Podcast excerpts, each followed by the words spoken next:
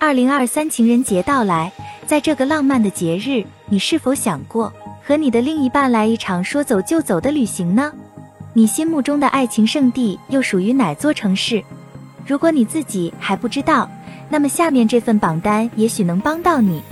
来自克罗地亚的一家租船公司近日分享了一则详细介绍欧洲最浪漫首都城市的研究。该研究统计每百万居民中情侣度假酒店和餐馆数量这一指标，对欧洲各国首府城市进行排名，最终得出了一些有趣的结果。让我们来看看前三名是谁吧。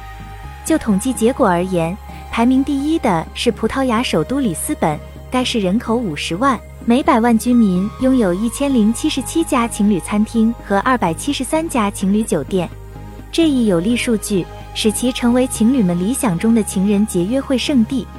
关于航空旅行，里斯本在距离市中心七公里有温贝托德尔加多机场能够提供服务。按照欧洲的标准，这个距离代表着接近优秀的水平。据悉，里斯本机场可直飞五十一个不同国家和地区的一百四十二个目的地，因此，来自欧洲乃至世界各地的旅客可以相对轻松地前往葡萄牙首都。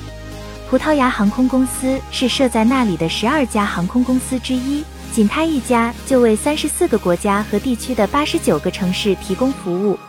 位于欧洲西南部、三面被法国包围的摩纳哥名列第二，这里每百万居民拥有一千四百七十二家情侣餐厅和一百六十四家情侣酒店。摩纳哥的人口不足四万，拥有国籍的人更少不足一万。但长期以来，摩纳哥一直被认为是一处迷人的旅游目的地。摩纳哥没有机场，抵达摩纳哥需要借道法国。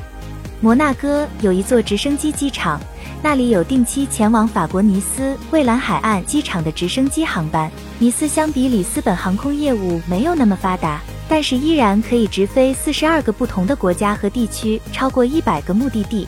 这份榜单中，法国巴黎名列第三。